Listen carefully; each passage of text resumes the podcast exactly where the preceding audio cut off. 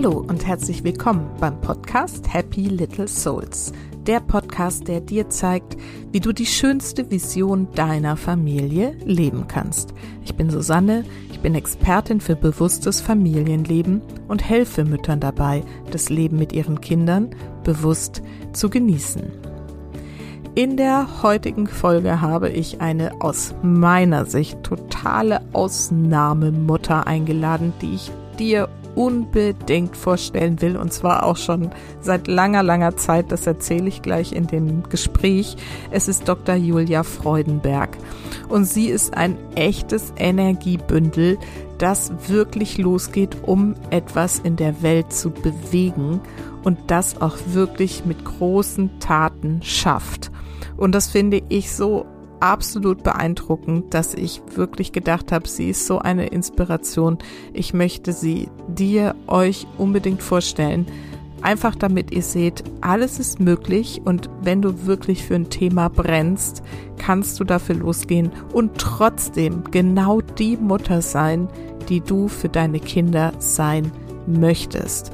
Und das ist sicher die wichtigste Botschaft, die Julia hier auch in diesem Gespräch rüberbringt. Sie stellt außerdem das Projekt vor, für das sie brennt, nämlich die Hacker School, eine gemeinnützige Organisation, die Jugendlichen und auch sozial-ökonomisch benachteiligten Menschen das Programmieren näher bringen will, sie dafür begeistern will, weil es einfach für die Zukunft so essentiell wichtig sein wird, dass wir hier viele und gut ausgebildete Menschen haben und sie einfach ganz viele junge Menschen frühzeitig an dieses große Thema heranführen möchte. Insbesondere übrigens auch die Mädchen. Julia ist schon fast eine kleine Berühmtheit. Sie und auch die Hacker School wurden schon vielfach ausgezeichnet und ich freue mich umso mehr, dass sie sich diesmal die Zeit genommen hat, wirklich ausführlich mit mir über die Hacker School und über ihr Leben als so engagierte Mutter zu sprechen. Und ich hoffe, dass es die ein oder andere da draußen einfach auch inspiriert, Dinge zu tun, einfach zu machen und nicht auf Perfektion zu achten, sondern wirklich einen Beitrag in diese Welt zu bringen. Also jetzt lass dich einfach mitreißen von diesem wunderbaren Gespräch mit Dr. Julia Freudenberg von der Hacker School.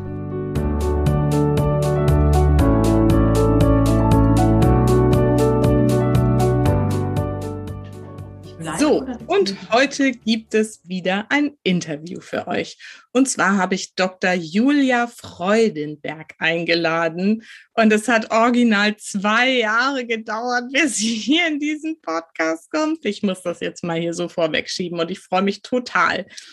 Julia ist nach langjähriger Erfahrung in der Wirtschaft in die Geschäftsführung der mehrfach ausgezeichneten Hacker School gewechselt, mit der Vision, die Jugend und insbesondere auch Mädchen und sozioökonomisch, schönes Wort, benachteiligte junge Menschen für das Programmieren zu begeistern.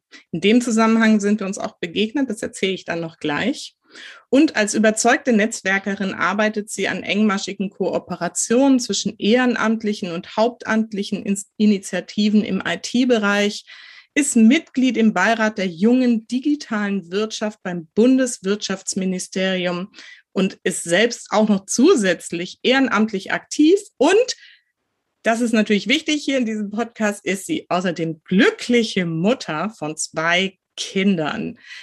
Und ich habe Julia vor zwei Jahren kennengelernt, als wir mit meiner damaligen Firma, der Hacker School, eine Spende haben zukommen lassen, daraus so eine kleine PR-Aktion gemacht haben und ähm, war mega begeistert damals schon von ihrer großartigen Energie und habe schon, da gab es den Podcast noch gar nicht, gesagt, du musst in meinen Podcast kommen. genau. Und zwei Jahre später bist du endlich hier, Julia. Ähm, man hat ja aus der Anmoderation, glaube ich, jetzt schon entnehmen können, wie viel Termine und was du alles irgendwie tust. Und ich danke dir sehr, sehr, sehr, dass du dir heute die Zeit nimmst, um hier zu sein. Ich wollte das die ganzen zwei Jahre über und ich finde das großartig, das jetzt endlich mal umzusetzen. Ja. Super. Also schön, dass du da bist. Und meine Eingangsfrage ist ja immer, erzähl erst mal ein bisschen was über dich und deine Familie. Wer seid ihr? Was, wer bist du und was machst du eigentlich so ganz genau? Ja, da mein Tag durch 24 Stunden beschränkt ist, ist das gar nicht so aufregend. Also sagen wir mal so, ich bin von Haus aus eher ein bunter Hund. Ich war auf der Waldorfschule, ich bin im Zirkus aufgetreten, ich habe 30 Jahre Geige gespielt. Also ich war immer irgendwie so ein bisschen anders. Und das mache ich jetzt eigentlich beruflich nur weiter. Ich war ja 20 Jahre in der Wirtschaft. Ich habe sogar Ben Jerry's in Deutschland eingeführt. Also von daher, ich kenne Zeiten, wo man berufsbedingt viele Freunde hat bei einer Eistruhe im Keller. ähm, das heißt, du warst so im Marketing tätig oder?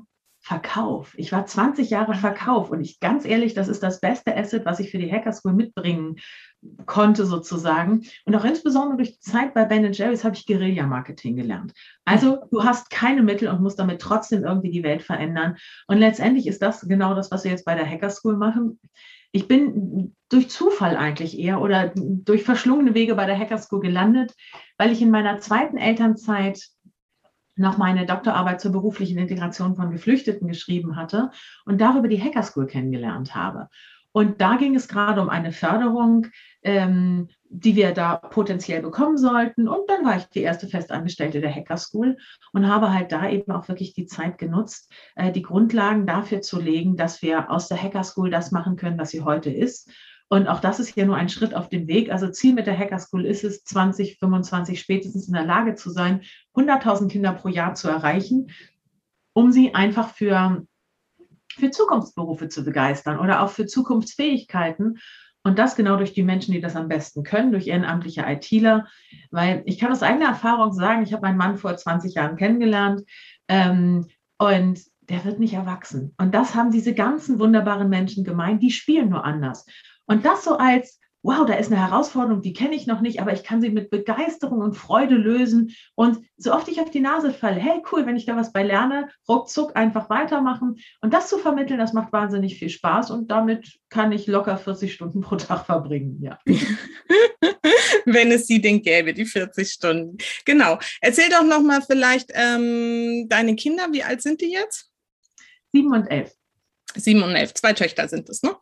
Nee, der Große ist tatsächlich, wir haben mit dem Jungen angefangen und den habe ich jetzt auch in der Corona-Zeit, juhu, auf dem Gymnasium verortet. Also es macht wahnsinnig viel Spaß. Wir haben da einfach alles mal mitgenommen. Cool, cool. Okay, dann ähm, erzähl doch noch mal so ein bisschen, ähm, wie du zu dieser, also du hast ja schon erzählt gerade, wie du zur Hacker School gekommen bist, aber was die genau macht, wie da so die Anfänge waren und ähm, wo ihr jetzt genau steht. Super gern. Also die Hacker School wurde 2014 gegründet ähm, als rein ehrenamtliche Initiative von drei super beschäftigten Geschäftsführern. Das sind die übrigens immer, habe ich rausgefunden. Also Geschäftsführer sind eigentlich irgendwie immer beschäftigt, meine ich. Ähm, als reine ehrenamtliche Initiative neben der Arbeit her, weil die nicht in der Lage waren, wirklich gute Auszubildende zu finden für den Fachinformatiker Anwendungsentwicklung. Da kamen also junge Menschen, die auf die Frage, hey, toll, dass du da bist, warum willst du das denn machen? So Antworten hatten wie, ja, meine Freunde haben gesagt, ich spiele doch so viel. Oder auf die Frage, hast du schon was programmiert? Ja, ja, Google und PowerPoint und die ganz harten Excel und oh Himmel, da, es hatte sich keiner wirklich damit beschäftigt, worum es eigentlich geht. Und da kam halt die Frage auf, wie viele Kids würden sich denn dafür interessieren, wenn sie wüssten, was es ist und auch wie viele Mädchen. Okay, ein paar von denen, ich spiele doch so viel wahrscheinlich nicht, aber eben halt da zu schauen, dass die Kinder wirklich eine Idee kriegen, worauf sie sich eigentlich einlassen. Weil wenn jemand Profifußballer werden will, geht man ja auch davon aus, dass der vorher schon mal gekickt hat. Und bei IT, nee. Und das zu ändern, wirklich zu sagen, was können wir denn als Wirtschaft machen? Wir können nicht wirklich das Bildungssystem grundlegend reformieren. Naja, vielleicht schon, aber das Brett ist für mich zu dick. Ich mag, ich mag Sachen, wo ich was erreichen kann, was umsetzen kann. Und da wirklich zu sagen, lass sie uns begeistern, lass uns Spaß machen. Und was wir tatsächlich tun, ist, wir nehmen zwei ITler, zehn Kids und lassen die am Wochenende geilen Scheiß machen. Also wirklich mit dieser Ausrichtung auch. Es ist nicht, du musst was lernen, sondern guck dir was an, was du noch nie gemacht hast und wie kannst du das lösen? Wie kriegst du das hin? Und fall so früh wie möglich auf die Nase, je mehr kannst du daraus lernen. Und das haben wir, vor Corona waren wir in 40 Städten aktiv. Dann haben wir innerhalb von einer Woche ähm, das gesamte Konstrukt auf Online umgeswitcht, an die Hacker School at Home, dass wir uns halt eben dann bei Zoom getroffen haben, mit Breakout-Sessions gearbeitet, nach wie vor alles versucht so zu übersetzen, wie wir es auch analog wirklich als sehr positiv erlebt haben. Das, was eben halt online nicht gut ging, haben wir adaptiert. Und damit haben wir trotzdem auch wirklich alleine in 2020 über 2000 Kinder erreichen können. Und das ist im Vergleich zu den Zielen, was wir hatten, nicht ganz so dolle, aber im Vergleich zu null ist das ordentlich. Und ja, Seit Anfang dieses Jahres haben wir mit meinem größten Tabu gebrochen und gehen sogar in Schulen. Vor dem Hintergrund, ähm, ich habe mich immer dagegen gewehrt, weil geiler Scheiß in Schule, das sind einfach so, also not going to happen. Also das ist, das ist eine Herausforderung, eine zusätzliche. Und deswegen haben wir gesagt, wie erreichen wir denn Kinder, die halt nicht mit dem goldenen Löffel geboren werden? Und in Corona-Zeit war das eine irre Herausforderung und ist es auch noch. Und deswegen haben wir gesagt, dann gehen wir jetzt in Schulen ähm, da erreichen wir die Kinder, die nicht von selber den ersten Schritt zu uns machen konnten. Und allein das Feedback, was wir kriegen nach einer Session, dass fünf Mädels uns gleichzeitig anschreiben und sagen, oh, ich hätte nicht gedacht, dass das so viel Spaß macht. Oder wir auch über Kinder hören, die nicht so aus der bildungsprivilegierten Ecke kommen, dass eine Lehrerin sagt, oh, die waren heiß wie Frittenfett. Also das ist, seitdem kann ich kein Frittenfett mehr ohne zu lachen angucken. Aber das sind halt Sachen, Begeisterung für Zukunft über die Menschen, die sich bewusst für diesen Beruf entschieden haben und dadurch auch Kindern Entscheidungsprozesse offenlegen können. Warum dieser Beruf? Warum dieses Unternehmen? Was sind die Aufgaben? Und warum ist es vielleicht auch cool, die erste Frau zu sein, weil man benchmarkt nur gegen sich selbst? Das ist das, was wir mit der Hackers machen. Wahnsinn, super cool. Wie geht ihr denn jetzt in die Schulen? Das würde mich mal interessieren. Wie sprecht ihr die an? Ah, direkt den Finger in die Wunde. Also wir lernen wahnsinnig viel. Lass es mich so formulieren. Selten eine so steile Lehrkurve gehabt. Ich weiß noch nicht, ob äh, die, die, die Hacker School at Your School einer meiner genialeren Momente war oder mein Grabnagel wird. Aber es ist, es ist so, wir haben angefangen zu dem Zeitpunkt, da waren die Kids zu Hause, da waren die Lehrenden zu Hause. Ähm, wo wir gesagt haben, komm, wir treffen uns einfach alle online, das wird schon hinhauen. An einem Vormittag äh, drei Stunden Programmieren, noch eine Stunde für Pausen und aber eine Berufsorientierung auch. Wie ich sagte, mit welche Berufe gibt es, was mache ich, was sind die Aufgaben. Ähm, der Weg über, die einzelne, über das einzelne Schulsekretariat ist nicht der beste. Mhm. Ähm, wir sehen, dass es viel sinnvoller ist, ganz klar die Nutzenargumentation auch für die Schulen herauszustellen. Und insbesondere für die Berufsorientierung können wir super unterstützen, weil wir einfach sehen, dass auch durch die Verkürzung der Innovationszyklen einfach so viele neue Berufe entstehen, die können Lehrende gar nicht alle auf dem Schirm haben. Und ist ja so ein bisschen auch wie beim Geigespielen. Nur weil du Geigenmusik gerne hörst, heißt das nicht, dass du wahrscheinlich ein Talent dafür hast, das zu spielen. Und ist es auszuprobieren, zu machen, um wirklich die Idee zu den Berufen zu kriegen, wählen wir halt diesen Ansatz und gehen ganz unterschiedliche Wege. Also in Hamburg haben wir jetzt gerade ein tolles Projekt am Laufen, ähm, wo die Arbeitsagentur zusammen mit zwei großen Stiftungen uns ermöglicht, 25 Schulen für erweiterte Berufsorientierung zu besuchen. Ähm, und dort jeweils mit 100 Kids zu programmieren. Und das ist ein so toller Anfang, dass wir jetzt auch unseren Landesschulrat, den Thorsten Altenburg-Haag, mit dabei haben, der das mit unterstützt, wo wir wahrscheinlich auch in der Lage sein werden, das ganz vielen Schulen gleichzeitig zu erzählen. Und dann ist meine einzige kleine Herausforderung, einfach nur mehr Kohle zu besorgen. Aber das mache ich leidenschaftlich gerne, einfach weil ich sehe, wie cool es ist, wenn die Kinder sich dafür wirklich begeistern können. Und da auch eben als ganz klare, ganz klare Frage, wer auch immer jetzt deinen wundervollen Podcast hört, wenn ihr Kids in den Schulen habt und denkt, da sollten wir das unbedingt machen, sagt Bescheid. Also Eltern sind unglaublich tolle Türöffner. Wenn sie sehen, hey, hier ist was Cooles und das möchte ich an der Schule sehen, da gibt es ungeahnte Möglichkeiten. Ja, super. Das wollte ich nämlich gerade auch sagen. Wenn das ein Ansatz ist, ihr lieben Mamas und Papas, die da jetzt gerade zuhört, ne, dann bringt die Idee mal mit in eure Schulen und dann habt ihr vielleicht schon eine ganz andere Verbreitung. Wobei, wenn ich das jetzt sehe, geht es ja mehr um die Multiplikatoren, die ihr braucht, an irgendwie ne, auf der Metaebene. Also wer da irgendwie Beziehungen hat, gerne da auch nochmal Connections herstellen. Wir brauchen tatsächlich beides. Also man darf nicht unterschätzen, wie herausfordernd der Zugang zu Schulen ist. Und ich mhm. verstehe das voll und ganz. Also jegliche Art des Schulbashings liegt mir absolut fern. Ähm, Schulen kriegen täglich 100 Angebote, was weiß ich. Und die stehen natürlich unter einem richtigen Druck. Erstens, sie haben was ganz anderes auf dem Schirm. Zweitens, dann sehen sie was, das wirkt auf den ersten Blick cool, aber auf der allerletzten Seite ganz unten im kleinen gedruckten ist dann irgendwas. Die machen sich angreifbar. Und deswegen ist dieser Weg, über die Schulbehörde zu gehen, und das ist in Hamburg einfach, wir haben den größten Schulträger deutschlandweit von 9000 Schulträgern, Trägern, die es überall gibt. Da haben wir halt hier den allergrößten. Und da auszuprobieren, ob das auch so eine Stelle geben kann, äh, wo man sowas hey, zertifizieren lässt oder einfach, dass man sagt, okay, ich stelle das Projekt in der Schulbehörde vor und wenn die sagen, läuft, dann ist es viel einfacher für Schulen, das anzugehen. Und die zweite Seite der Medaille ist natürlich, ich muss gucken, dass ich die Unternehmen finde, dass die mit uns da reingehen. Aber da gibt es ganz, ganz großen Zuspruch, weil viele Unternehmen einfach auch ganz klar sehen, sie brauchen junge Menschen, die Bock haben, sich auf diesen Berufen einzulassen und die am besten noch eine grobe Idee haben, was das ist, damit wir auch die Abbrecherquoten runterkriegen. Wenn du im Studienbereich guckst, die Abbrecherquoten sind gigantisch. Und wenn ich besser weiß, was ich tue, kann ich es viel klarer einschätzen und wahrscheinlich auch eine viel bessere Entscheidung treffen, in welche Richtung ich gehe. Und ich glaube, da gewinnen unterm Strich alle. Mhm. Absolut. Das ist wirklich so ein cooler Ansatz.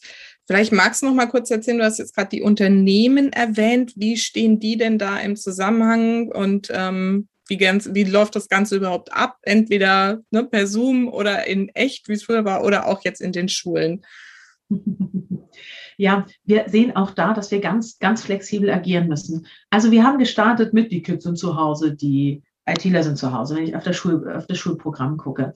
Jetzt haben wir einen Zustand, den wir, wir haben ihn jetzt Remote genannt, die Kids sind in der Schule, aber die ITler schalten sich zu. Das hat den Hintergrund, dass die meisten Firmen noch sehr strikt mit den Auflagen sind, nur notwendige Kontakte zu machen. Und ich finde das gut. Ich glaube, dass wir in dieser Pandemie mit einer gemeinschaftlichen Anstrengung wirklich weiterkommen.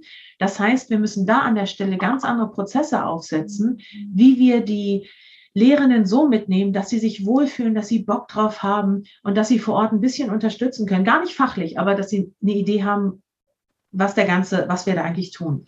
Und der dritte Ansatz, den werden wir wahrscheinlich erst ab Q2 nächsten Jahres offensive anbieten, ist wirklich zu sagen, ja, lass uns doch in die Schulen gehen oder vielleicht kann auch meine Schulklasse in ein Unternehmen gehen. Mhm. Aber das werden wir sehen. Also haben wir da eine Dreigliedrigkeit im Angebot ähm, und darüber hinaus arbeiten wir noch auch durch eine tolle Stadt, äh, Förderung der Stadt Hamburg daran, dass wir das Projekt auch für Brennpunktschulen öffnen. Weil da ist ein ganz anderer Schnack als Gymnasien. Das hat nichts miteinander zu tun. Und da wirklich zu gucken, wie kriegen wir das geknackt, dass wir auch da die Kids begeistern, das ist eine andere große Baustelle bei uns. Ähm, trotzdem bauen wir nach wie vor die Unternehmen wirklich als ganz essentiellen Teil mit ein. Die Hacker School ist ja auch so ursprünglich gestartet, dass es immer darum ging, das ehrenamtliche Engagement von Unternehmen so zu kanalisieren, dass es wirklich ohne riesigen Aufwand der Unternehmen, aber mit einem unglaublichen Mehrwert für die jungen Menschen darreichbar ist. Und selbst wenn wir in die Schulen gehen, bleibt das genau auf dieser Idee. Unternehmen unterstützen uns ehrenamtlich und sie gehen nicht als Autone oder Amazonien oder wie sich alle, da gibt es ja immer diese liebevollen Abkürzungen, sondern sie gehen dahin, weil sie die Kinder begeistern wollen, weil sie für sich selber die Erfahrung machen, wie ein ITler mit einem Nicht-ITler kommuniziert, eine sehr wertvolle Fähigkeit in dieser Zeit. Und wo sie auch einfach sehen, dieses empathische Lernen. Kinder in Schulen sind in ganz anderen Blasen unterwegs als wir. Und da das wirklich wahre Leben zu sehen und auch zu verstehen, welchen Herausforderungen diese jungen Menschen gegenüberstehen, das ist eine wahnsinnige Bereicherung. Und so gesehen bespielen wir halt diese beiden Bereiche, to get the right people on the bus, also wirklich die jungen Menschen für wichtige Berufe begeistern, aber auf der anderen Seite genauso wichtig, to keep the people on the bus, also das lebenslange Lernen, was im Moment noch die genialste Worthülse der Welt ist, mit Leben zu füllen und wirklich zu sehen, ich muss dranbleiben, ich will dranbleiben, es macht so viel Spaß, neue Sachen zu lernen und das genau zu vermitteln mit sinnvollem, ähm, fähigkeitsbasiertem ehrenamtlichen Engagement, das ist halt eben was, was wir durch die Hacker School zusammenbringen und da sind wir auch ganz schön stolz drauf. Ja, könnte auch wirklich sein.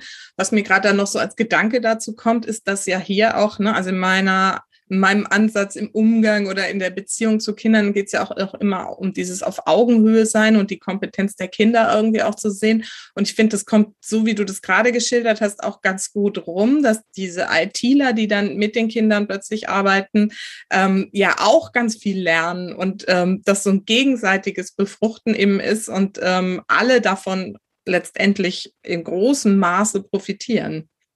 wir ermutigen die ITlerInnen auch immer ganz klar, wenn der Bedarfsfall da ist, auf Script zu gehen. Also wir haben ein paar Kurse vorbereitet, einfach um so den Vorbereitungsaufwand bei den ITlerInnen geringer zu halten. Die haben echt nicht viel Zeit. Ähm, mhm. Ähm, aber wirklich an den Stellen zu gucken, ähm, was braucht es denn? Und auch ganz offen zu sagen, ja, das weiß ich auch nicht. Ja, nach was können wir denn da suchen? Also in meiner Erinnerung ist einer der besten Kurse der von, ach, dem wunderbaren Robert Repnack, ähm, der ist ein Inspirer der ersten Stunde gewesen. Und ich erinnere noch, ich kam bei einem der Kurse dann kurz vor Schluss rein und sah wirklich, der stand im, also schweißgebadet und dachte, oh Gott, das hat alles nicht funktioniert. Da war irgendwas wie, es war ein Linux-Rechner und es hätte aber Windows oder andersrum oder es war, es hat alles nicht hingehauen. Und der war so am Rödeln und sagte, oh mein Gott, also das hat echt nicht so geklappt, wie ich wollte. Und ich habe noch nie eine so geniale Be Bewertung eines Kurses gesehen, wo die Kinder nochmal einzeln zu uns kommen und sagen, das war der Hammer. Wir konnten richtig mitdenken und wir haben gesehen, dass was wir an der Stelle auch, also wir wussten ja auch nicht mehr, aber wir haben es gemeinsam hingekriegt und wir waren so stolz. Und genau das zu vermitteln, wir haben nicht die Zeit der Perfektion. Wir dieses Better Done Than Perfect, auch so ein Frauending, einfach machen. Und insbesondere, wenn wir dadurch die Kinder unterstützen können, einen Zugang zu finden, wie man auch Informationen filtert und sie bewertet, weil die werden ja zugeschmissen mit allem Möglichen. Die schlagen sich nicht damit rum, oh mein Gott, welchen Ausbildungsberuf kann ich machen, sondern welche fünf Millionen kann ich alles nicht machen. Und das, diese Umkehr der wirklichen zwanghaften Selektion da reinzubringen und auch zu sehen, wie kann ich denn Sachen finden? Und wenn die Kinder lernen, die ersten fünf Minuten googeln sind dazu da, um den richtigen Suchbegriff zu finden, dann hat sich der Kurs schon gelohnt. Und ja, genau, also da reinzugehen und die Begeisterung an der Imperfektion und dem eigenen Lernen irgendwie zu vermitteln, dass das nicht mit der Schule endet, sondern dass es ein lebenslanger Prozess ist, das ist witzig. Super, ja. Das heißt, es geht ja in den Kursen. Magst du mal kurz so sagen, was die Kinder, also jetzt so, sag ich mal, standardmäßig in den Kursen lernen? Also ich weiß ja von Scratch, glaube ich, ne? das ist ja eine Programmiersprache, aber was sonst? Also ein ITler würde bei Scratch ist eine Programmiersprache wahrscheinlich so die Krise. Ähm, okay. Darf ich meinem Mann erzählen? Das kriegen die bei HTML auch, das ist auch keine Programmiersprache. Also, okay. also ähm, ganz einfach, es kommt darauf an. Äh, die Grund, der, also die, der, die, der strukturelle Aufbau der Kurse folgt immer dem Gedanken, zuerst genau dieses mit der Augenhöhe herzustellen. Also es geht nicht darum, dass sich ITler zum Horst machen, sondern dass sie eben halt die Kinder wirklich wahrnehmen. Warum bist du hier? Was machst du? Wo, was hast du schon gemacht? Worauf hast du Bock? Gibt es irgendwas, was auf gar keinen Fall passieren sollte? Oder ähm, erzähl irgendwas Verrücktes von dir. Übrigens, bei mir ist mal das und das. Einfach, dass man so eine Ebene kriegt, wo die Wertschätzung klar ist und wo es wirklich eben um die Augenhöhe geht. Dann geht es darum, die Kinder so zu matchen, dass sie möglichst wissenshomogen zusammenarbeiten. Also wir haben in der IT die Besonderheit, Du kannst den Wissensstand eines Kindes überhaupt nicht an seinem Alter festmachen. Normalerweise hast du ja eine grobe Indikation. Nimm Mathe. In der fünften Klasse machen sie Bruchrechnen, in der siebten machen sie was weiß ich was. Ähm, aber wir sehen Kids im Alter von elf, da rolle ich einen roten Teppich aus, weil die Fähigkeiten haben, die können du morgen einstellen. Dann haben wir Kinder mit 18, die noch niemals programmiert haben und sind beide genau herzlich willkommen.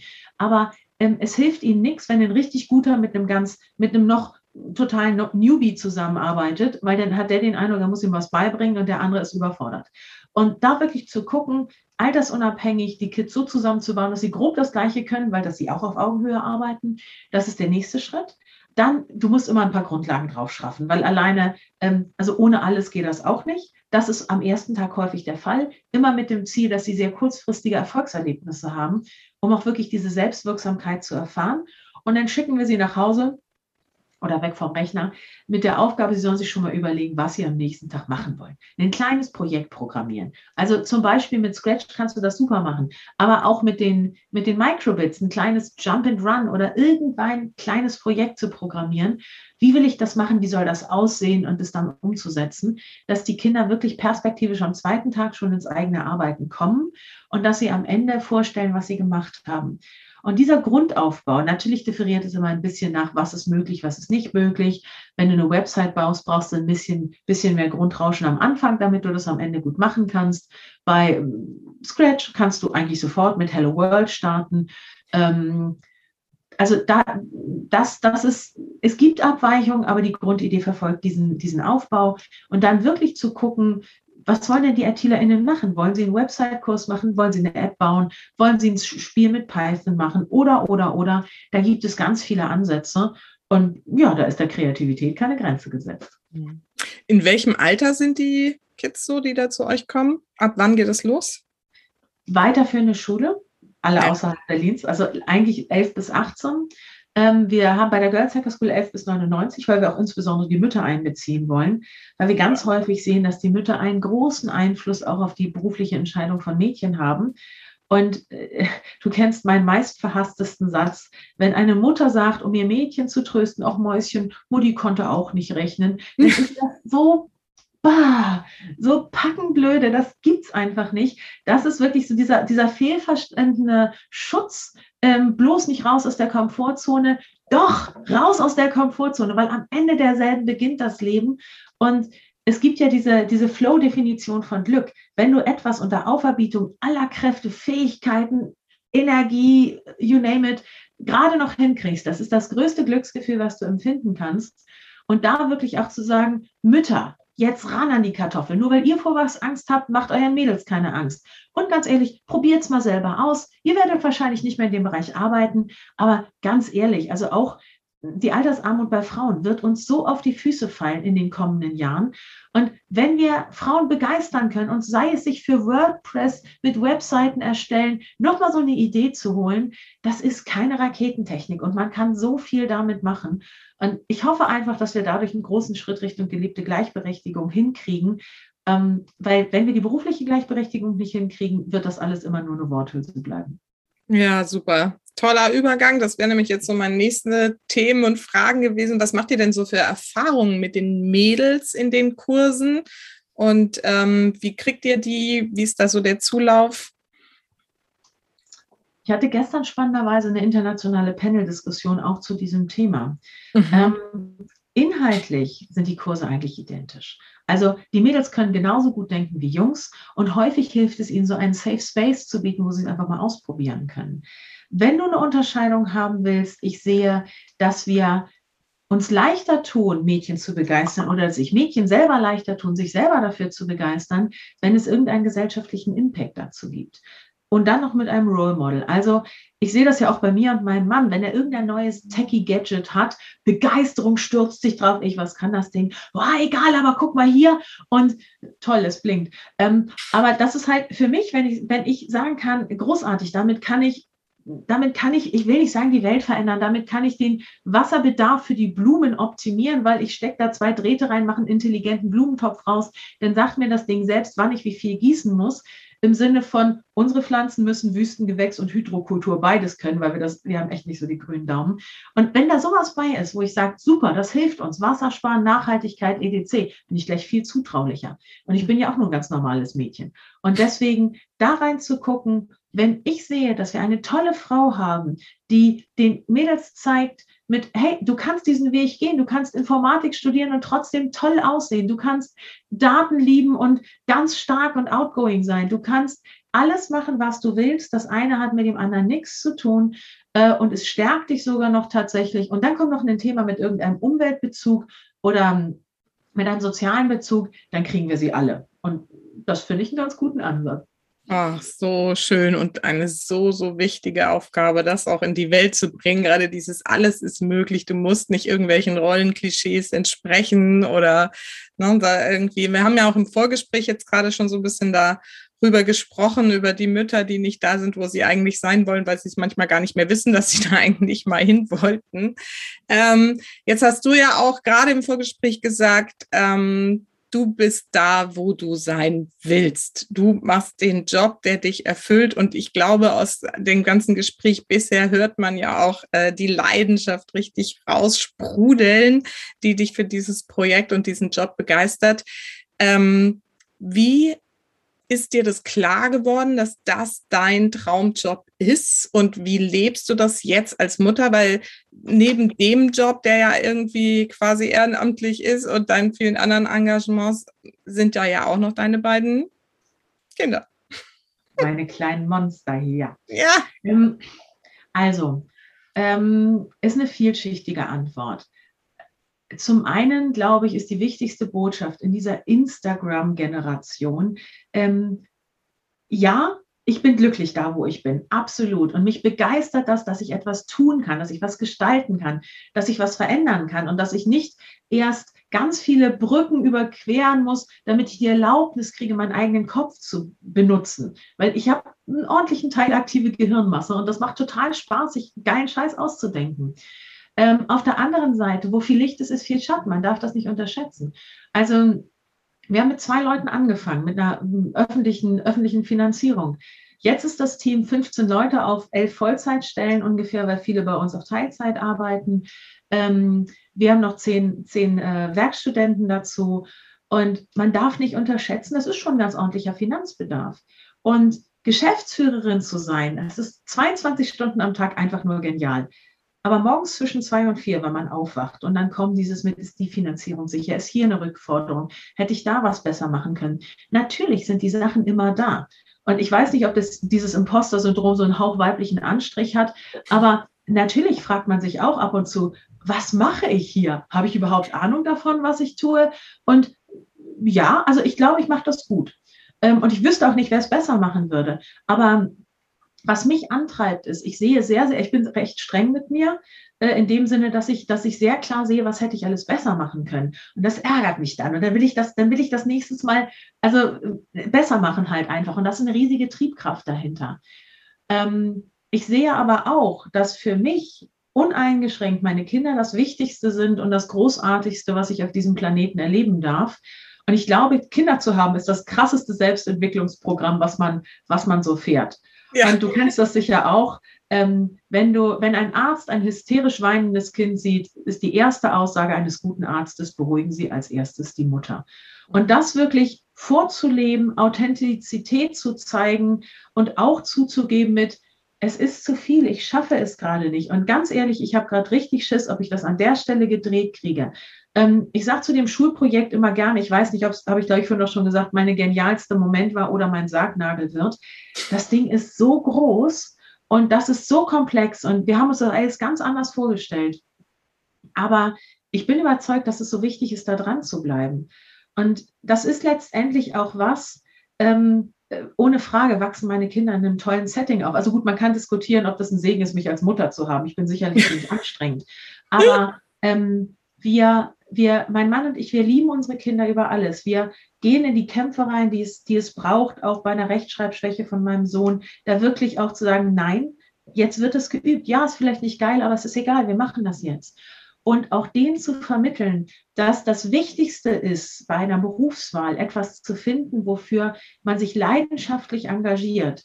Mein Mann macht IT-Unternehmensberatung, ich mache die Hacker School und wir brennen beide für das, was wir tun. Und dass das das größte Geschenk eigentlich ist, ähm, das verdanke ich auch meinen Kindern. Und ich glaube, ich habe noch nie so viel im Leben gelernt wie durch diese beiden, auch die Prioritäten zu setzen, auch zu akzeptieren, dass einfach nicht alles geht und dass, wenn du wirklich etwas haben willst, was dich fordert und was dich begeistert, dass du auch die Bereitschaft mitbringen musst, manchmal zu akzeptieren, dass es harte Zeiten gibt. Und es ist letztendlich immer so, wenn du eine Führungsposition hast, in letzter Instanz gibt es Momente, da bist du allein. Und das muss man vorher wissen, das muss man auch akzeptieren. Ich bin überzeugt, dass es absolut wertvoll ist und ich würde keinen anderen Job machen wollen. Aber wenn man vorher weiß, wo viel Licht ist, ist viel Schatten, dann lässt sich das auch wirklich besser ertragen. Und so platt es klingt, nach Regen kommt Sonnenschein. Und das ist, glaube ich, das, was man als Vorteil mitnimmt, wenn man ein paar Jahre einfach auf dem, auf dem Buckel hat. Ich bin jetzt 43 geworden und es gibt eine gewisse Selbstsicherheit, auch zu sagen, hey, ich habe bisher alles hingekriegt und irgendwie werden wir auch das schaffen. Ist vielleicht nicht gerade schön, aber es ist es absolut wert ja, und damit gestalte ich mein, mein berufliches und mein privates Leben und mein Ehrenamt. Und ich hoffe, so einen kleinen Fußabdruck zu hinterlassen, das ist schon etwas, ja, das ist gut. Cool. Magst du mal ein bisschen erzählen, wie ihr das so ähm, als Ehepaar, als Eltern aufgeteilt habt? So, ich meine, weil das klingt ja nach, du hast richtig viel zu tun, dein Mann ja wahrscheinlich auch. Wie habt ihr das organisiert? Wie teilt ihr das auf? auf Augenhöhe. Also ich, was ich häufig sehe, ist und was ich als unfair empfinde, sich zu beschweren, aber dann nicht das Maul aufzumachen. Das geht gar nicht. Und ähm, Anni und ich, wir kennen uns seit Ewigkeiten. Also wir sind jetzt bald 20 Jahre zusammen und da kennt man sich ganz gut. Und ja, heute Morgen haben wir uns auch mal kurz angezickt. Aber es ist so, dass wir, ich glaube, das Geheimnis auch für eine Partnerschaft ist immer, äh, wir sind gegenseitig der Auffassung, dass wir wahnsinnig viel Glück gehabt haben, dass wir den anderen abgekriegt haben. Also ich weiß das für mich, aber ich habe so Indikationen, dass er auch ganz zufrieden ist bei seiner Auswahl. Und da zu gucken, beispielsweise in Corona-Zeiten, ähm, ich habe Homeschooling gemacht, ja. Einfach auch, weil, ja, also es hilft bei Mathe halt nicht, wenn ein Kind nicht verstanden hat, worum es geht, das gleiche einfach nur noch lauter zu wiederholen. Das, ist, das bringt da nichts. Da habe ich ja doch so ein didaktisches Moment in mir. Dafür habe ich mich aber nie um irgendwas mit Futter gekümmert. Also sämtliche Essensorganisation inklusive Müll wegbringen, bestellen oder kochen oder egal, ist alles über Andi gelaufen. Und das mhm. sind Sachen, wo man auch wirklich guckt, was macht wer. Also er hat bei uns, mein Mann hat ein strenges Verbot, Wäsche zu machen. Alleine nachdem er einmal drei Pullover auf eine wirklich Puppengröße geschrumpft hat, habe ich gesagt, nee, nee, das ist mein Bereich. Also äh, Schule, Wäsche, meins ähm, Futter, Müll und Hausmanagement Andi und da einfach wirklich zu gucken, wie kriegt man was hin. Ähm, wir haben im, in den Homeschooling-Zeiten auch im Zweifelsfall gedealt, welcher Termin ist wichtiger. Einmal kurz die Liste durchgegangen. Da bist du erster Ansprechpartner, ich, ich, du, du, ich, du, ich, egal. Ähm, und auch so kriegen wir es mit den Dienstreisen hin. Jetzt gehen die ja langsam wieder los. Für morgen muss ich improvisieren, weil mein Mann ist jetzt gerade drei Tage weg. Aber ich muss morgen früh um um äh, sechs den Zug nehmen und bin erst Mitternacht wieder da. Und das sind so mit den Randzeiten kritisch, aber dafür hat man Netzwerk, dafür wissen alle auch hier Familie und Freundeskreis, die können sich immer auf mich verlassen. Und deswegen, das geht beiderseitig. Und so, ja, es ist viel Improvisation, es ist viel Organisation, aber wenn die Basis steht und man gegenseitig wertschätzt, was der andere macht, dann lässt sich das tatsächlich wirklich gut organisieren.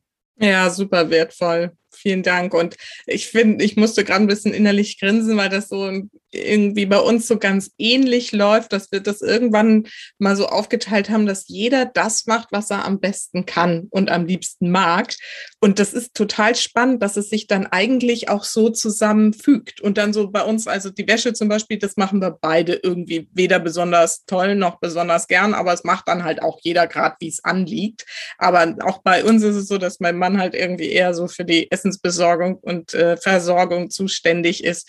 Und äh, ich dann eher so die Homeschooling-Sachen gemacht habe, weil er da irgendwie eher gesagt hat, na ja, das läuft schon. Und ich da ein bisschen anderer Meinung war. Aber wenn das mein Anspruch ist, dann ist es halt auch mein Anspruch und dann kann ich den auch nicht irgendwie auf meinen Mann abwälzen. Das war dann so meine Intention dazu. Ja, spannend. Sehr, sehr schön. Jetzt hast du gerade von Netzwerk gesprochen, ähm, was ihr ja wahrscheinlich dann braucht. Das kommt jetzt vielleicht nicht zu häufig vor, dass ihr da beide irgendwie so unterwegs seid oder ist das schon was, was häufiger auch mal? Also äh, wir kommen jetzt gerade aus pandemischem Lockdown, sage ich mal. Also jetzt nicht Lock, Lock, Lockdown, sondern es, ja, ist ja, Lockdown. es sind jetzt die ersten Dienstreisen, die wieder anstehen. Vor Corona waren wir aus Versehen sehr, sehr coole Eltern, weil unsere Kinder auch unter der Woche woanders übernachten durften. Ähm, weil sich da schon Sachen überschnitten hatten. Da war Andi meist Montag bis Donnerstag weg, ich Donnerstag bis Sonntag oder sowas. Oder wir waren an den Wochenenden ähm, immer als Familie irgendwo auf Hackerschools. Ähm, zum einen, weil wir es lieben, uns neue Städte anzusehen. Zum anderen auch, weil wir halt eben so ein Vierer-Setting haben. Wir gehen zusammen überall hin. Und spätestens, Egal. wenn dein Kind die Speisekarte der Deutschen Bahn auswendig kann und sich zum Frühstück Kartoffelsuppe bestellt, ähm, ohne auf die Karte zu gucken, dann weißt du, du bist da schon eher viel unterwegs. und ähm, ja, aber das, da hatten wir Überschneidungen drin. Ähm, aber wir gucken auch, dass wir Sachen zusammen machen können. Also ähm, auch vielleicht noch eine lustige Anekdote auch über Partnerschaft oder nicht. Ich war mit meinem Mann vor, ich glaube 2018 war das, bei dem Bürgerfest des Bundespräsidenten eingeladen. Wow. Dort waren wir als Aussteller dabei. Da war das aber rein wegen ehrenamtlichem Engagement. Und ähm, da hatten wir die Kinder tatsächlich wegorganisiert, weil das einmal ein Termin war, wo wir alleine hin wollten. Und dann stand in der Schlange vor uns so ein mega klassischer Bayer. Also Lederhosen, graue Haare, Schnurrbart gezwiebelt, etc. Und der guckte meinen Mann und sagte, na junger Mann, warum sind Sie denn heute hier? Und mein Mann, das beste Quote ever, ich begleite meine Frau. Danach hatte der Bayer kein Interesse mehr, sich mit ihm zu unterhalten. Ich habe ihn den ganzen Tag gefeiert ohne Ende. Und danach haben wir die Kinder abgeholt. Also das war, manchmal muss man sich nur organisieren, um die Bestätigung zu kriegen, dass man eine sehr gute Wahl getroffen hat. Ja, mega. Ich liebe diese Story. Ich kannte sie ja schon und ich finde es so, so, so cool. Das sagt so viel, da steckt so viel drin ne? an Vorurteilen und wie cool man damit irgendwie umgehen kann und so mega, richtig cool. Also so genau. gesehen könnte mein Mann ja auch Präsident der Vereinigten Staaten werden. Barack Obama hat das gleiche mal gesagt. Ähm, For those who doesn't know me, I'm Michelle's husband. Und das fand ich, danach wusste ich, woher das hat. Ich bin sicher, er hat das von Andy Großartig. Genau, jetzt waren wir ja gerade noch bei dem Thema Netzwerk. Ähm, wie hast du das so für dich aufgebaut? Auf welche Netzwerke greifst du da zurück? Hast du da irgendwie noch so praktische Tipps vielleicht für meine Mamas da draußen? Hm, Unterscheidung beruflich und private Netzwerke, wobei die teilweise bei mir verschwimmen. Bei den privaten Netzwerken, die sind teilweise, also auch durchs Ehrenamt äh, mit beeinflusst. Klar bin ich irgendwie auch im Elternrat oder so. Ähm, auch noch. Den Vorsitz, den Vorsitz habe ich abgegeben und äh, bei der zweiten Schule hatte ich mir jetzt aus Versehen den Termin falsch notiert. Gott sei Dank. Also weil dieses Jahr, ich dachte schon letztes Jahr ist creepy, aber dieses Jahr lehrt mich, dass das letzte Jahr eigentlich total in Ordnung war. Okay. Ähm, es ist bei den privaten Netzwerken so, dass wir beispielsweise, wenn irgendwo eine neue Klasse ist, die Kinder ganz früh ermutigen, ganz früh Freunde einzuladen, auch Eltern vielleicht mal mit. Ich will nicht sagen, es ist so ein Elterncasting, das klingt jetzt skurriler, als es ist. Aber wirklich so eine Idee zu entwickeln, wer sind die Menschen, um dann auch ein Gefühl dafür zu kriegen, wo, wo kann man auch Kindern vielleicht eine Unterstützung geben, wie man auch Freundschaften baut und worauf es vielleicht auch ankommt. Weil beispielsweise mein Mann hat ein ganz einfaches, eine ganz einfache Matrix, ich muss mich auf Menschen verlassen können. Und er hat nur solche Menschen im Freundeskreis, der ist auch nicht groß, aber die, die da drin sind, hundertprozentig. Und sowas einfach mit zu zeigen und auch da zu schauen, mit welchen Eltern klickt man selber, weil wir haben so wenig wirklich freie Zeit und dann ist es doch toll, Menschen da zu haben, die nicht nur das Leben der Kinder bereichern, sondern auch das der Eltern. Also von daher, da bin ich immer ja auch sehr, sehr gerne mit dabei, früh zu sehen, mit wem sind eigentlich meine Kinder zusammen und wo, auch darüber habe ich eine sehr, sehr gute Freundin einfach kennengelernt, die auch bei uns quasi in der Corona-WG mitgewohnt hat. Ähm, einfach die Mädels waren gleich alt. Sie hatte ein neues, äh, ein frisches Baby quasi noch dabei und da konnten wir viel mehr uns gemeinsam Bälle zuspielen. Beruflich ist es so, dass ich, ich will nicht sagen, da habe ich mittlerweile sämtliche Ängste verloren, das stimmt nicht ganz, aber ähm, wenn du weißt, dass du ein Nein sowieso schon hast, dann kannst du auch hingehen und fragen, dann kannst du Sachen verändern. Und darüber habe ich so, so wunderbare Menschen kennengelernt, Männer, aber auch insbesondere Frauen, wie zum Beispiel eine Vera Schneevogt, die unglaublich viel unterstützt, die neulich einfach mal einen Post geschrieben hat, hey, wer Julia noch nicht kennt, sollte sie dringend kennenlernen, Weltretten macht viel mehr Spaß. Oder einfach so Sachen, wo mir Menschen ihre, ihre Netzwerke öffnen, um einfach gemeinsam mehr zu erreichen, weil wir alle das Verständnis haben, wir haben nicht mehr viel Zeit. Wir müssen unsere Kinder jetzt begeistern, sich für Zukunftsberufe zu interessieren, damit wir das hier für die gesamte Gesellschaft gut drehen können, gut beeinflussen können. Dazu brauchen wir die Unternehmen und dazu brauchen wir Zugänge. Und Zugänge über Netzwerke in den jetzigen Zeiten, wo jeder von uns den Schreibtisch so voll hat, dass es eigentlich alles nicht mehr geht, rufe ich aber trotzdem noch die Leute an, wo ich die Empfehlung kriege, ihr solltet unbedingt mal sprechen. Und wenn ich weiß, von wem die Empfehlung kommt, ist das auch immer gut. Mhm. Genauso ist das, glaube ich, auch einer der ganz wenigen Wege, wie du mit übersichtlichen Ressourcen wirklich was verändern kannst. Und für mich sind die Netzwerke das entscheidende Kriterium, dass ich das tun kann, was wir machen. Mhm. Also im Prinzip ohne Zaudern und ohne Zweifel einfach ran und ähm, sich vernetzen und gucken, wo man irgendwie Synergien letztendlich dann auch herstellen kann. Ne? Ich habe neulich eins der wertschätzenden Neins gekriegt, die ich je bekommen habe. Und auch Neins sind total gute Antworten. Ich war auf der, auf der Her Career, wo ich super viele Leute kennengelernt habe, auch die Kenza Aiziabu, eine der krassesten Frauen, Mütter, Menschen, Manager, Vorbilder, die ich kenne aus dem AI-Bereich, die uns auch toll bei der Hacker School unterstützt. Und ich hatte auch die Janina Kugel kennengelernt. Ähm, hier Ex-Vorständin Siemens, Siemens, die auch ihr Buch vorgestellt hat. Und ich bin auch hinmarschiert, habe gesagt, ich finde es großartig. Hast du nicht Lust, mal die Hacker School auch mit zu eröffnen, als Vorbild für Frauen? Sie so, hm, und ich, ich brauche euch jetzt kein definitives Ja. Sagt sie, nee, aber ich gebe dir ein definitives Nein. Und ich sage dir auch, warum. Ähm, ich bin im Tech-Bereich gar nicht das Zugpferd, was du brauchst. Da gibt es Frauen wie eine Kenzer, die ganz anders funktionieren und mein Tisch ist irre voll. Und ich finde großartig, was ihr macht, aber ähm, das ist, da kann ich nicht so gut unterstützen. Aber hm. check mal Frauen wie Kenzer hier, kenne ich schon, aber danke für den Tipp. Und sowas wirklich zu haben, keine Angst vor Nein, weder davor Nein zu sagen, noch ein Nein zu kassieren, weil die Wertschätzung ist das, was an der Stelle wirklich den Ton angibt. Und äh, das ist zwar ein, eine der ganz wenigen Ausnahmen, wo ich wirklich ein Nein bekommen habe, aber das feiere ich genauso wie ganz viele Ja's, die ich kriege. Und dann wirklich zu wissen, woran man ist und das auch einzuschätzen, das ist, finde ich, total wertvoll da steckt auch wirklich nochmal so eine richtig tolle Botschaft drin, nämlich dieses klare Nein auch zu sagen. Das ist, ähm, finde ich, auch was, was wir durchaus irgendwie noch lernen und für uns verinnerlichen dürfen, dass das eben auch wertschätzend sein kann. Das hast du gerade ganz, ganz toll nochmal irgendwie dargestellt. Vielen Dank. Es gibt einen Film mit, ich glaube mit Jennifer Aniston, ich weiß noch nicht genau, wie der heißt, da ist sie Working Mom und reist irgendwie in einer Tour weg und äh, will aber trotzdem die tolle Mutter sein und zerreißt sich noch und nöcher, kauft irgendwelche Cupcakes und matscht sie nochmal ein, dass sie selbst gemacht aussehen. Und da sagt sie so einen Satz, es gibt so viele Arten, Nein zu sagen, ohne dieses Wort auszusprechen. Und ich dachte in dem Moment, diesen Film sollten Kinder nicht sehen. Vielleicht sollten ihn aber Mütter sehen und als Gegenbeispiel nehmen, weil ich glaube, dass das ähm, die Rolle, die sie da verkörpert, ein absolutes No-Go ist und ein riesiges Problem. Weil ein Kind merkt sofort, wenn man lügt. Sie können es vielleicht nicht genau benennen, aber sie sehen den Unterschied zwischen, ich bin ehrlich und sage auch, es geht nicht ähm, und aus den und den Gründen geht es nicht. Genau, was die Janina Kugel gesagt hat.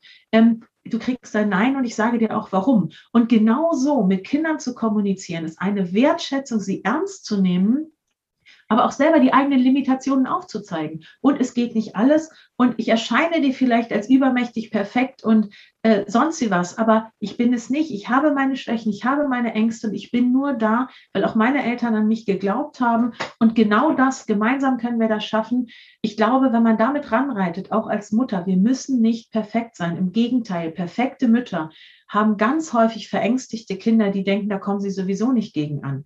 Und das ist meine Botschaft dahinter. Seid verletzlich, seid ehrlich, seid, seid einfach das Vorbild, was eure Kinder brauchen, um sich daran zu orientieren. Klappt bei mir auch nicht immer. Natürlich ist man auch hier gestresst und da. Aber mit dieser Grundhaltung ranzu, ranzureiten. Also mein Sohn sagte neulich, ach, wenn du nicht schon meine Mama wärst, würde ich mir dich aussuchen. Das ist halt was, da kann man lange passieren. Ich finde das auch großartig und das ist auch eine Botschaft, die ich immer gerne rüberbringe. So dieses, du darfst einfach Mensch sein, ja. Du bist ja nicht Mutter, sondern du bist ja in erster Linie erstmal Mensch und Menschen haben nun mal irgendwie Phasen, da läuft es gut und Phasen, da läuft es schlecht und man ist mal gestresst oder mal entspannt und ähm, das dürfen Kinder alles mitkriegen, weil das steht ihnen ja genauso zu. Und wenn du selber versuchst, dich ganz Zeit zu verbiegen, also es ist für mich immer eins zu eins. Dann bringst du es ja den Kindern genauso bei. Und was sollen die davon mitnehmen? Und das ist ja nicht das, was du dir eigentlich für dein Kind wünschst, weil du willst ja, dass es irgendwie auch selbstbestimmt ist und authentisch leben darf und seine Gefühle zeigen und ausleben darf. Dann tust doch einfach auch selbst. Ja, ja. Super. Wow, Julia. Ich ähm, bin total geplättet, weil da wirklich so viel drinsteht. Magst du nochmal, wir haben ja im Vorgespräch ganz kurz das angesprochen, ich finde es einfach auch so eine coole Initiative, die du da auch noch unterstützt, bei dir zu Hause, dieses Modell, was ihr da lebt. Magst du das auch nochmal kurz erzählen? Du meinst mein Ehrenamt neben dem Social Startup? Genau. Ja, super gerne.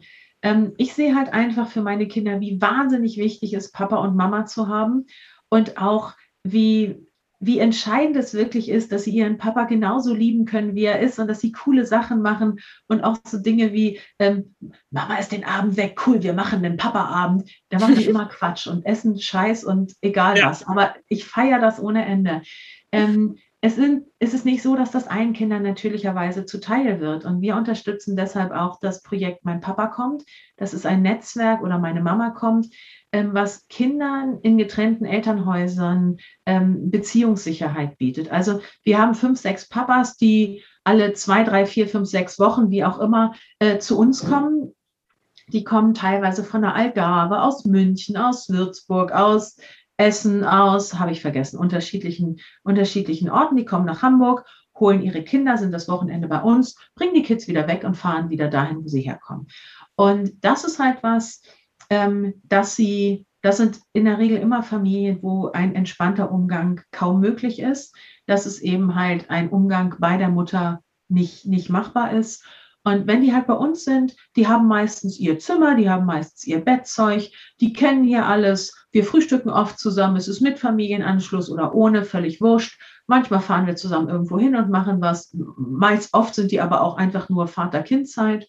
Ähm, das ist halt was, was den Kindern eine größtmögliche Normalität bietet. Und klar, den, den dann auch ein bisschen Geld spart, weil immer Hotel ist ja auch irgendwann schon echt grenzwertig.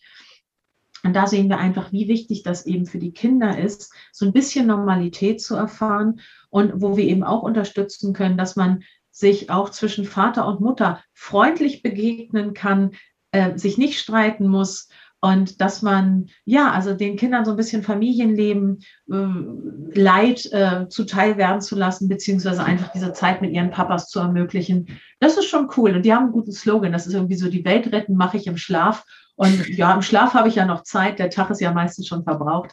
Aber also das ist, wer da Lust hat, äh, meinpapakommt.de gibt es weitere Infos. Die suchen Händering, Gastgeberfamilien. Also macht mit. Es ist so, so toll, diese, diese Menschen mit zu unterstützen. Super, genau. Deswegen habe ich auch gedacht, das bringen wir jetzt hier nochmal mit rein. Wir verlinken das natürlich auf jeden Fall auch nochmal in den Show Notes und wenn es nochmal da mit promoten. Genau, und dann wäre vielleicht jetzt an der Stelle auch nochmal, wenn jetzt hier welche sagen, Hacker School klingt ja total cool, ich will meine Kinder dafür auch irgendwie begeistern oder kenne andere Jugendliche, ähm, die da vielleicht irgendwie Interesse hätten. Wie kommt man denn da jetzt dazu? Ach, einfach auf der Website gucken. Also wir stellen alle Kurse online.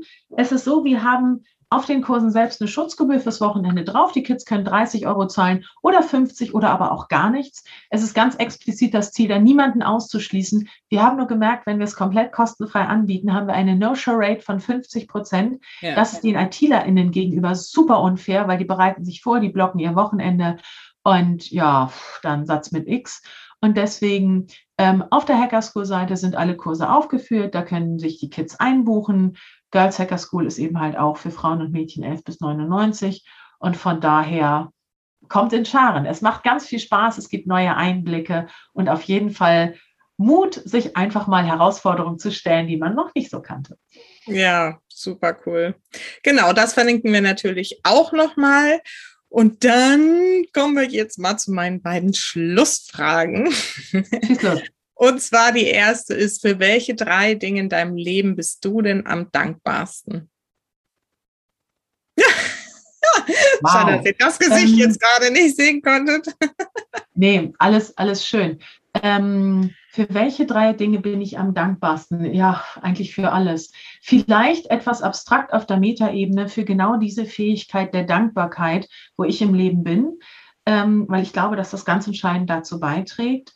Ich bin unglaublich dankbar ähm, für den Weg, wie meine Eltern mich aufgezogen haben, mit genau dieser Wertschätzung und dem Glauben äh, als Ganz kurze Anekdote. Ich wollte früher immer zum Ballett und zum Bolschoi-Ballett, wenn schon, denn schon. Also das hatte ich immer, wenn ich was mache, wollte ich das richtig, also das Beste. Und Vati sagte nur, ja Mädchen, wenn du das willst, wirst du das schaffen. Ich war immer wie ich bin. Ich hatte nie eine Ballettfigur. Aber mit diesem, und Gott sei Dank hat sich mein Wunsch geändert, mit dieser Einstellung aufzuwachsen, wenn du es willst, kannst du das schaffen. Dafür bin ich wahnsinnig dankbar. Und auch für das Setting, was ich mit meiner jetzigen kleinen Familie habe. Ich habe einen großartigen Partner und wunderbare Kinder, die gesund sind und das dürfen wir alle nicht unterschätzen. Der Sohn einer lieben Freundin, ähm, dem ist dieses, dieses Glück nicht zuteil und der wird jetzt wahrscheinlich nach dem fünften Hirntumor nicht mehr so lange unter uns sein. Wenn man das einfach weiß und da reflektieren zu Punkt eins, ich bin so, so dankbar dafür, dieses gesamte Setting erleben zu dürfen.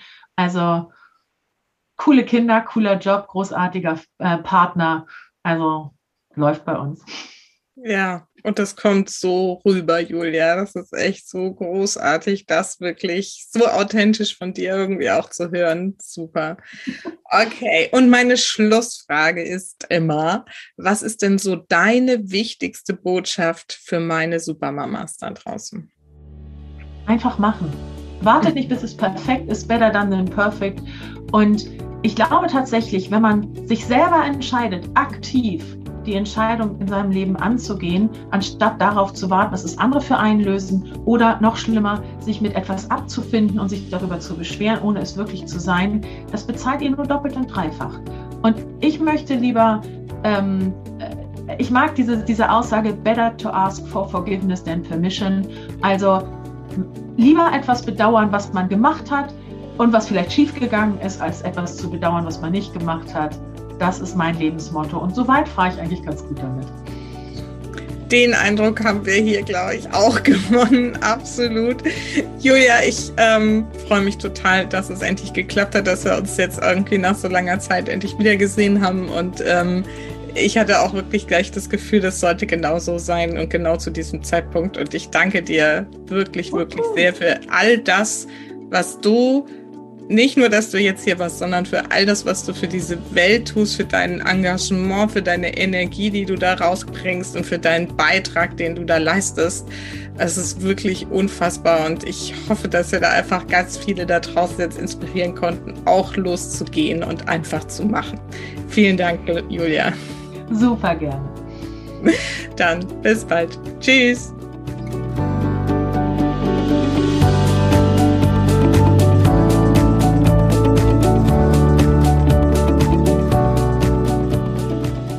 Na, geiler Scheiß, das Gespräch, oder? ich liebe Julia. Ich finde sie einfach großartig und freue mich, dass sie hier sich ähm, so offen gezeigt hat. Und das ist sie einfach. Und das äh, finde ich einfach großartig. Ich hoffe, du hattest auch deinen Spaß an diesem Gespräch. Vielleicht ist es ja in irgendeiner Form für dich relevant, dich mal mit der Hacker School zu beschäftigen. Vielleicht ist es ein Thema für deine Schule, vielleicht für deine Kinder, vielleicht für andere Jugendliche, die du kennst, die davon profitieren können. Den Link zur Hacker School findest du, wie versprochen, in den Show Notes. So, und außerdem möchte ich dich an der Stelle nochmal daran erinnern, bald geht's los. Am 30. Oktober startet wieder mein Projekt, das ich in die Welt bringe, nämlich mein Projekt Lebensfreude, mit dem ich Mütter dabei unterstützen möchte, zu mehr Bewusstsein, Freude, Leichtigkeit, Energie und Spaß in ihrem Familienleben zu kommen. Und es sind jetzt schon einige dabei und ich freue mich total auf diese schöne Gruppe und die tolle Energie, die wir einfach rocken werden.